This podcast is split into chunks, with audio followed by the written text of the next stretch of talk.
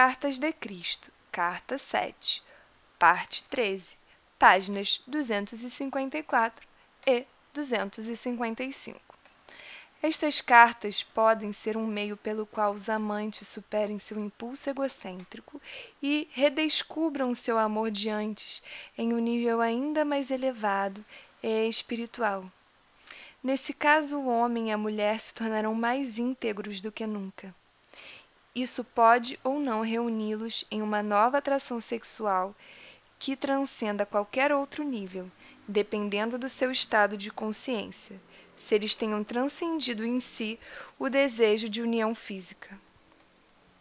A união física realizada com qualquer outra emoção leva à condição de carne entrando em carne, e não é mais do que receber e dar frequências vibracionais terrenas, frequentemente negativas, que produz uma prole de mente semelhante a tal tipo de união. Ainda que não se conceba um filho essa relação sexual é prejudicial para os parceiros, uma vez que ocorre uma multa-troca e absorção de energia da consciência no corpo, que, se é negativa, hostil ou crítica, pode causar danos para ambos. Lembre que a energia da consciência é composta do eletromagnetismo do pai inteligência e mãe amor. A energia trocada entre os parceiros sexuais é a mesma energia do qual se formam os campos emocionais magnéticos e mentais elétricos do corpo.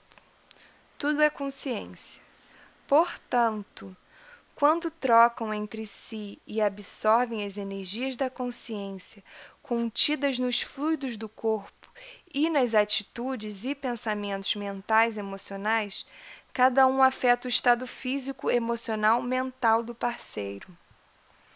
O ato sexual, para ser saudável e portador de vida, deve realizar-se unicamente com o verdadeiro amor, onde o bem do ser amado é mais importante que o bem do amante.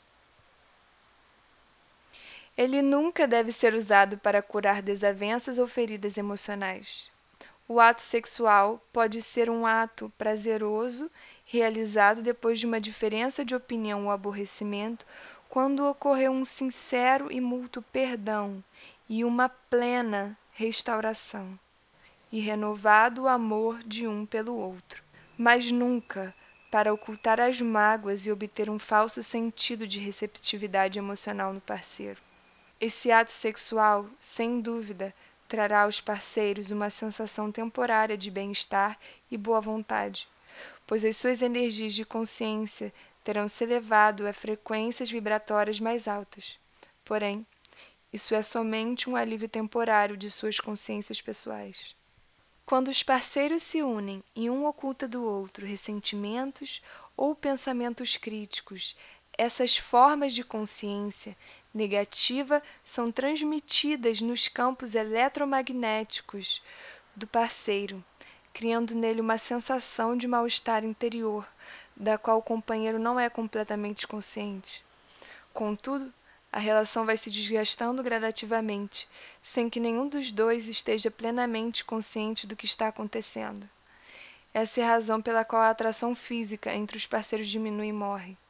Ela é destruída pouco a pouco pelos sentimentos e pensamentos críticos e negativos ocultos que afetam profundamente a ambos em cada nível do seu ser. Como suas frequências vibratórias caem, eles se veem absorvidos pelos sentimentos e pensamentos que anteriormente os levavam a discussões, e, consequentemente, os problemas se repetirão dia após dia. Quando as pessoas utilizam o sexo como um remédio para tudo, ele se torna uma frustração e a desilusão se estabelece, levando ambos a uma perda de respeito e amor entre si.